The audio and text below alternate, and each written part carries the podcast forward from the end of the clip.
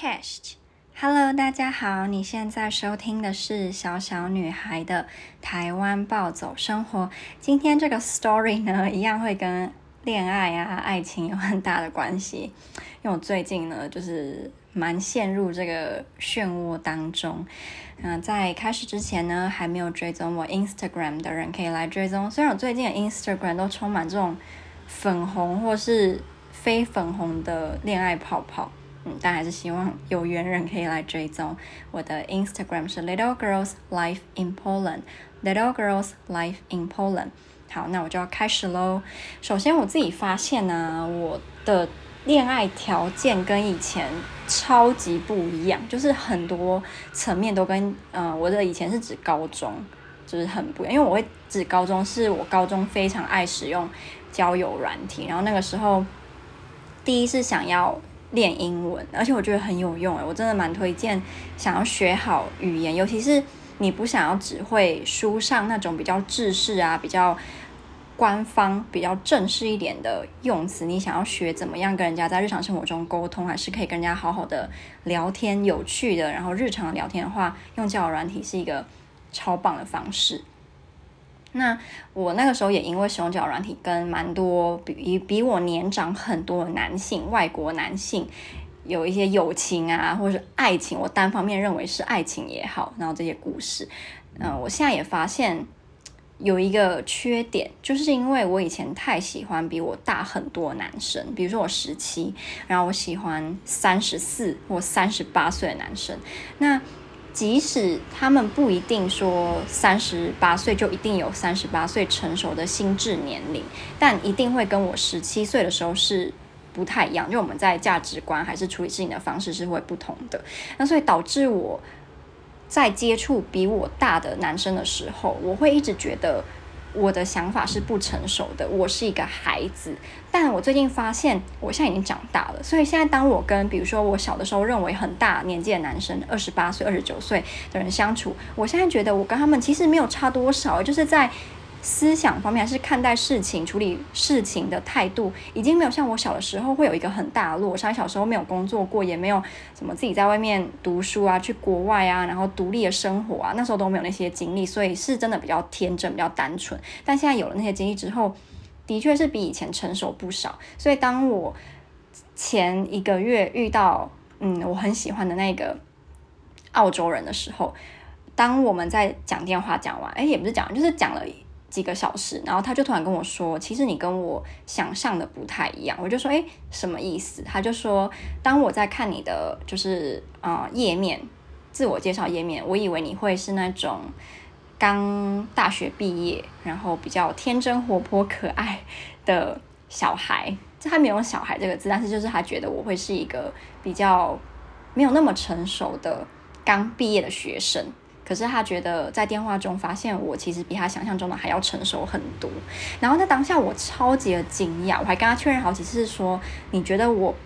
比你想象中的成熟吗？就说对啊，比较成熟，像一个大人。然后我就觉得哇。就是我真的长大了，因为我当下也觉得怎么会？你应该要觉得我是个小孩子，就是我下意识的就认为他应该要觉得我是一个孩子。然后这个想法就是因为我以前高中常常都跟比我大超多的男生相处，然后我前男友也比我大了快十岁，然后他常常都会跟我讲，或者是让我认为我的想法、我的意见、我的观点是不成熟的，因为我还是一个小孩，我比他小很多，然后他是个大人，所以他讲的都是对的。然后我现在就觉得原来不是这样。就是我不应该也把自己当成是一个孩子。当我跟这些其实没有大我多少的男生相处的时候，因为我现在就越来越觉得他们跟我是一样的，就其实比我大个三四岁，就我们是一样的。我已经不再会去崇拜他的经历或是他呃的年纪，因为我以前真的会因为一个男生比我大很多，我就觉得他很有吸引力，就我觉得他比我大很多，然后经历过很多，好像很有呃岁月的。历练是一个很吸引人的特质，可是我现在就慢慢的没有这样了。我就觉得我们两个是平等的。那可能我在某些方面会比你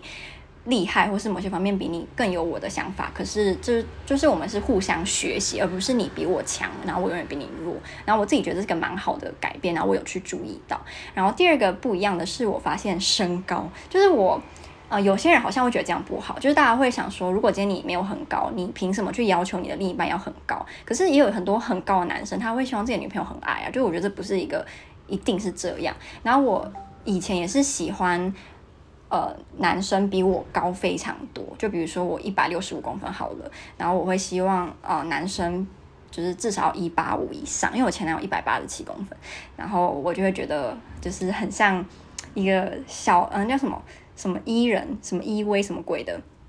然后我就很喜欢。可是我现在变成只要他有一七五以上，我就可以接受，就这是一个非常大改变，就我真的。没有像以前要一百八十五公分，就是现在一百七十五以上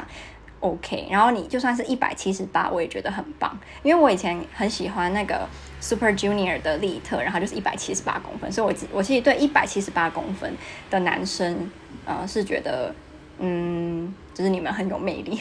因为我喜欢利特，然后一百七八公分，以前喜欢啊，现在没有了。然后第三个很不一样的是人种，就是在我也是像高中。的时候，我也认为我以后一定会嫁给西方人，就是那种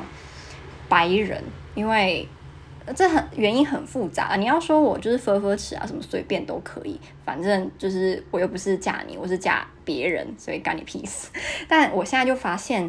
我已经慢慢可以接受亚洲人，但他不能够是百分之百的亚洲人。就比如说他今天是，比如说。在美国长大，然后母语是英文的台湾人，这个我也可以，就是他不能是跟我来自同一个国家就 OK。对，所以我现在是不能接受跟我一样的台湾男生，但如果他今天在国外长大，然后在国外受教育，他的母语不是中文，这种我也可以。可是这是以前我绝对没有办法，因为我以前觉得我一定只能白人，对，一定百分之一就是白人，然后现在也不是这样。然后上次那个澳洲人他也不是白人啊，他只是。就是在澳洲受教育长大，然后母语是英文而已。然后再这个，哎，这个其实没有变的，就是我还是一样觉得我比较喜欢英文比我好的男生。对，就是我觉得英文比我好，甚至你是英语的母语者，是一个超级大的加分的优势。我就会觉得哇，你已经开头就六十分，然后再慢慢往上加或往下减，但是就是一开头就六十分。对，就是只要你的长相啊，然后身高啊那些。呃，有符合我的条件的话，然后你又是英语母语者，就是起跳可能不止六十哦，可能七八十就开始往上。因为我就很喜欢那种的智商被人家碾压的感觉。对，我觉得我可能有点那个智性恋，就是我喜欢跟人家有很深入的对谈，也不用到什么学术性，但是如果你跟我讲一些科学的东西，然后是有凭有理的，然后是你专业的领域，然后你很热，嗯、很。有热忱的跟我分享你的研究，我其实会觉得哇，你好帅哦，就是我好喜欢。就你今天不用帅到翻过去，你只要就是很有内涵，然后长相我看了不会吐，我就会觉得你超有魅力。对，然后这也是我以前很不一样的。那对，就是外表没有像以前那么重要，只要我看了顺眼，就是不能太丑。因为我、呃、上上礼拜有试过，就是当我滑男生的页面的时候，那个长相。啊、比如说你今天是个嗯，以我的标准是五分好了，然后我就会就是很认真看你的页面，然后看你写什么，我觉得 OK，我就会给你画 yes。但如果今天我那时候是尝试说，今天你的长相在我的标准只有三分，可是你的页面 还是不错，那我就是还是试着滑 yes。但是我发现我不行，就是。外表还是有一点重要，但不像以前说，我一定只要跟我标准里面的六分男或七分男，然后现在是就是五分我也可以。对，这真的跟以前小的时候很不一样啊。好，然后第二个部分想要跟大家分享哦，就是我刚说那个澳洲男的部分。对，其实这有点像，我也不知道为什么，我是被那个恶灵附身，还是被什么被什么附身啊，还是被下什么情蛊，就是。这个澳洲男生明就跟我，我们只有稳定聊天十天，然后每天都聊天，只是不一定说每天都聊很多，但是每天都会早上起来聊聊聊到我去睡觉，然后呃讲过两次电话，那两次电话加起来可能讲了快六个小时吧，就是很长。那我很喜欢很喜欢他的口音，就他的澳洲口音真的是太好听了，还有他的声音，还有他的笑，他的笑容真的是，天，我跟大家分享一个。有点恶心，然后是我跟他讲的话，对，真的有点恶心哦，所以你要做好心理准备，是那种你会，咦，好恶心哦，这这这种恶心，就是我跟他说，他问我为什么我会，就是对他的那个 profile say yes，然后我就跟他讲，因为。你的笑容，就是我很肤浅。我那时候还没看你的简介的时候，我就觉得你的笑容实在是太好看了。然后他就说：“真的吗？没有人讲过说真的。”那我就问他：“你知道海伦吗？”他就说：“你是说特洛伊那个海伦？”我就说：“对。”我说：“你的笑容就是海伦。”我是用英文的比较文雅的方式，我觉得英文比中文听起来好听。然后我就是这样跟他讲，他就吓到说：“哇靠！就是你也太诗意了吧！”我就觉得哇，我好会撩人哦。对，可是我我那时候是真心，我是真心的觉得他的笑容实在是太倾国倾城，就以一个。女生的角度看他这个男生，我就觉得非常的倾国倾城，他那个笑容，对，所以，嗯，我那时候因为他讲一些话冒犯到我，所以我就把他封锁了。那我刚封锁完他的第一个礼拜还好，没有什么特别的感觉。可是第二个礼拜就是现在，我超级的想他，就我不知道什么，就是超级的想他，想到不行。嗯、呃，我明天要去打疫苗嘛，那我就跟我的好朋友讲说，如果我明天打疫苗死了，你一定要去帮我找这个男生，然后跟他讲我超喜欢他，我还这么就是浮夸，我就说你一定要帮我去找他，然后跟他讲说我本人非常喜欢他，但是我现在过世了，但是还是要跟你讲一下，就是我 我虽然封锁你，但是我是喜欢你的，对，那我喜欢他什么？就除了那种很肤浅的口音啊，英文，因为他是英文母语者嘛，然后笑容啊，再就是他可能是我跟我前男友。这段孽缘结束到现在快一年了吧？一年对一诶，快一年了。第一个让我有那种火花的感觉，我觉得火花是一个很玄的东西，就是你今天跟一个人很聊得来，你们不一定会有那个火花。可是你跟一个人，即使你们没有说到超级聊得来，可是也有可能还是会有那个火花。因为我觉得火花是一个有点肤浅，但是要开始一段感情又非常重要的一个元素。我前男友啊。我跟他分分合合那么多次，有好几次他都是跟我讲，他觉得我们之间没有那个火花，或是那个火花慢慢的消退了。可是我跟其他有稳定在聊天的男生，就是没有那个火花，我就把他们当成是我的朋友。就今天我们是很聊得来的网友，那你如果突然不理我了，我也没差，就我就找下一个就好了。就网友是千千万万个，不差你。可是。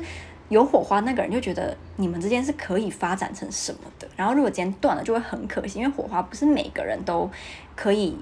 就是培养的。我是不确定火花这个东西到底是它存在的，嗯，要怎么让它出嗯出现？对，我不知道是我们可以控制还是不能控制，还是就是一个很玄妙的，有些人就是会有火花，有些人就是没有，还是你是可以透过朝夕相处。然后就突然有火花，我真的不知道。但我觉得跟这个澳洲人，就是我跟他之间是有火花的，所以我才会觉得啊，我为什么当初要那么冲动？反正假设还有以后，假设我真的没有从此就是变成尼姑的话，呃，遇到有火花的人，就是不要冲动。对，你宁愿静下来不回他讯息一两天再去想，也不要马上给人家封锁。这是我学到最大的教训。那我目前。